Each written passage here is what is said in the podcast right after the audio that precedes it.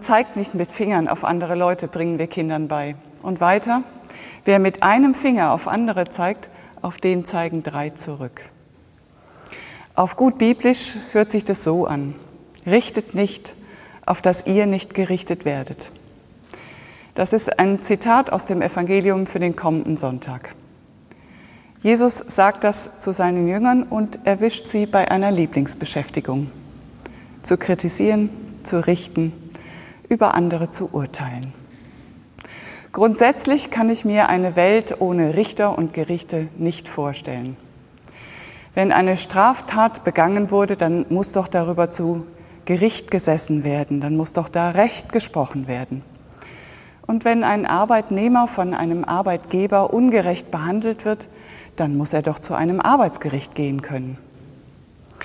Eine Welt ohne Richter und Gerichte, das ist eher gnadenlos. Und das kann Jesus nicht gemeint haben. Aber vielleicht eine Gemeinde ohne Richter und Gerichte. Wie viel wird da getuschelt hinter vorgehaltener Hand? Wie viel kritisiert, geurteilt, verurteilt? Und in Corona-Zeiten hätten viele vieles besser gemacht, viele vieles anders gemacht. Aber es gab auch einige, die gesagt haben, in den Schuhen der Politiker möchte ich nicht stecken. Vielleicht ist das gemeint, wenn Jesus sagt, seid barmherzig, wie euer Vater im Himmel barmherzig ist. Barmherzig sein bedeutet mit dem Herzen dabei sein, sich hineinfühlen, hineinspüren, in den Schuhen des anderen stecken. Ich erinnere mich an einen Besuch im Altenheim.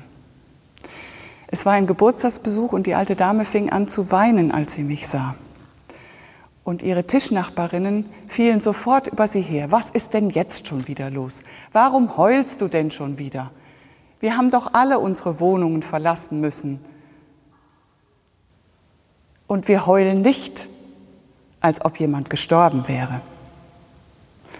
Ach, ihr Lieben, denke ich, Vielleicht solltet ihr mal heulen über all das, was ihr nicht mehr könnt, was nicht mehr geht, was ihr verloren habt. Dann würdet ihr vielleicht ein bisschen barmherziger über die urteilen, der es zum Heulen ist und die gerne einmal weinen würde. Seid barmherzig, wie euer Vater im Himmel barmherzig ist, sagt Jesus. Denn mit welchem Maß ihr messt, mit dem werdet ihr gemessen werden. Martin Luther hat eine gute Arbeitsanweisung für unser tägliches Miteinander in seiner Erklärung zum achten Gebot. Ich zitiere.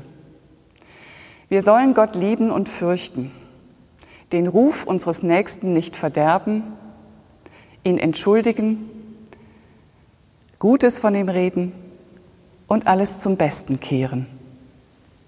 Klarer geht's nicht.